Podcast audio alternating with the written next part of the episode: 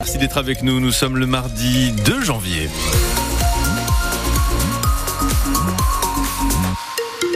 Les infos, le point sur l'actu, c'est avec vous Marion Dambiel-Ribagé. Dans l'actu ce matin, premier bain de l'année agité hier à Cap-Breton et des jeunes jugés pour avoir entonné des chants antisémites dans le métro parisien.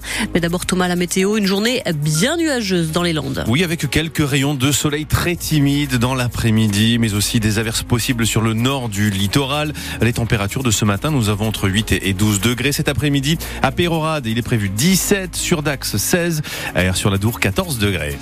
Ils ont bravé la météo pour se jeter à l'eau. Une petite centaine de courageux ont participé hier matin au traditionnel bain du Nouvel An à Cap-Breton. Sauf que cette année, il y avait du vent, une forte houle, des vagues de 2 mètres. Le club de marche aquatique de Cap-Breton qui organise l'événement avait décidé de le maintenir, mais avec des règles de sécurité renforcées. 8 degrés sur la plage, environ 13 degrés dans l'eau. Paul Ferrier y était pour France Bleu Gascogne. Oui, quelques minutes avant de s'élancer, il y a le maître nageur sauveteur du club de marche aquatique de Cap-Breton qui est sur la plage pour sécuriser ce bain. Guillaume, Guillaume Roger. Alors oui, ce matin c'est particulier, on a eu beaucoup de, beaucoup de houle, beaucoup de vent, donc il y a beaucoup de bois sur la plage et euh, j'essaie de retirer le maximum de manière à ce que le bain soit plus safe justement.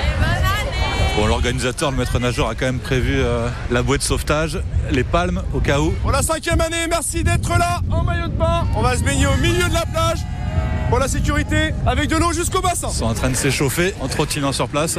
Des dames comme des Charlotte et qui sont tous habillés en maillot pareil à poids. Allez, tout le monde enlève les derniers vêtements, tous en maillot et à l'eau. Elle est à 13 degrés et il y a surtout des grosses vagues. Vous êtes les premières à sortir. Il fait beaucoup trop froid. Pas du bien alors. Si, ça réveille, ça réveille. Il y en a qui restent, hein, et ils se font bouger à l'intérieur de l'eau. Hein. La vague, elle était trop forte. Vous êtes fait emporter. Ah, complètement. Un peu dangereux quand même. Un peu là, limite. hein. Mais bon, c'était génial. Il y en a qui ont prévu la, À la nouvelle année. le champagne pour le déboucher euh, juste après l'océan. Quand vous sortez de l'eau après un bain d'hiver, vous êtes bien, la vie est belle, vous positivez surtout. Ça devrait être obligatoire. Bon, je me suis un peu mouillé le jean. hein. Courageux mais pas téméraire, hein, Paul Ferrier qui a donc juste trempé les pieds et on l'a entendu un peu le bas du pantalon aussi.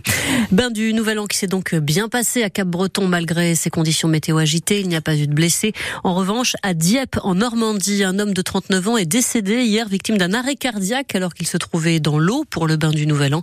Il n'a pas pu être réanimé par les secours. La scène avait fait le tour des réseaux sociaux. Des jeunes entonnant des chants antisémites dans le métro parisien. C'était fin octobre, trois semaines après les attaques terroristes du Hamas en Israël.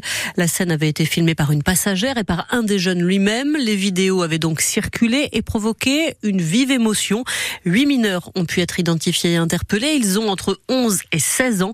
Le premier sera jugé aujourd'hui devant le tribunal pour enfants de Nanterre, Mathilde Lemaire. Ligne 3 du métro parisien. Le 31 octobre après-midi, les passagers voient monter un important groupe de jeunes, voire très jeunes personnes, tapant sur les parois du wagon et chantant très fort comme des slogans antisémites dans une ambiance de vestiaire. Entre autres phrases, nique les juifs et nique ta mère, on est des nazis et fiers.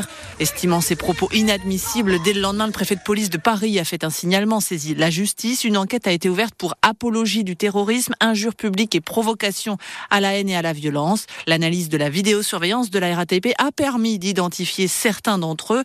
Huit, dont deux étaient déjà connus de la justice, ont été interpellés. C'était le 13 novembre. Sept seront jugés le 15 mai à Bobigny, mais un jeune homme donc de 16 ans comparaît lui dès aujourd'hui à Nanterre devant le tribunal pour enfants.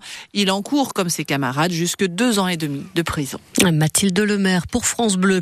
Le mystère reste entier à mi-misant après la découverte d'un cadavre sur la plage de l'Especier dimanche après-midi. Le corps n'a toujours pas été identifié. Aucun vêtement ni effet personnel n'a pour l'instant permis d'établir qui il était. Il s'agirait d'un homme d'une cinquantaine d'années, mort depuis plusieurs semaines. Des éléments qui devront cependant encore être confirmés par l'autopsie. Autopsie qui doit avoir lieu d'ici à la fin de la semaine. Le risque de tsunami officiellement levé cette nuit au Japon. Les puissants et nombreux tremblements de terre qui ont frappé hier le centre du pays ont fait au moins 30 morts, 14 blessés graves ainsi que d'importants dégâts matériels. Plus de 155 séismes ont été recensés hier. Le plus important de ces tremblements de terre survenu peu après 16 heures heure locale a été enregistré à une magnitude de 7,5. Une course contre la montre est lancée hein, au Japon pour tenter de retrouver des survivants dans les décombres. Plus d'un mois après, ils sont toujours à Et vous l'avez sans doute constaté en circulant dans notre département, les panneaux à l'entrée de nombreuses communes sont toujours à l'envers, plus d'un mois après l'action coup de poing de la FDSEA et des jeunes agriculteurs fin novembre, opération baptisée On marche sur la tête. Plus de 150 communes landaises avaient été concernées. Et si certains maires ont depuis remis leurs panneaux à l'endroit, d'autres ont décidé de les laisser tête en bas afin de témoigner leur soutien aux agriculteurs du territoire. C'est le cas de Philippe Sess, le maire de Saint-Martin-Donné. Cette compétence pour euh, remettre les panneaux, euh, c'est l'agglomération de Mont-de-Marsan qui l'avait, qui s'est proposé de les remettre euh, à l'endroit dès que possible. Je leur ai dit que c'était pas pressé chez nous.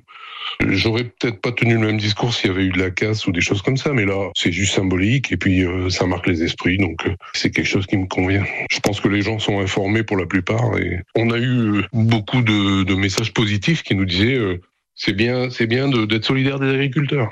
C'est important, oui, d'abord parce que culturellement, la France est un pays euh, où l'agriculture a toujours été importante, et notamment dans les villages. Ce sont des acteurs importants de la vie du village. On aurait été solidaire euh, d'autres corporations, mais mais celle-là euh, particulièrement, ce sont des gens qui sont très investis, qui donnent de leur temps, de leur énergie pour que pour que les gens se nourrissent bien, quoi. Donc c'est, ça me paraît, ça me paraît important de les défendre. La FDSEA, les jeunes agriculteurs qui promettent d'ailleurs de nouvelles actions en ce début d'année. Saint-Vincent de Tyros lance aujourd'hui son quatrième budget participatif. Tous les habitants qui le souhaitent peuvent déposer jusqu'au 5 février leur idée de projet. Ensuite, les Tyrosais voteront en mai et début juin pour élire les meilleurs qui se partageront une enveloppe de 40 000 euros. Lors des précédentes éditions, hein, les budgets participatifs ont permis notamment de financer des pièges à frelons asiatiques, un vélo cargo pour une maison de retraite ou encore une borne de gonflage et de réparation pour les vélos.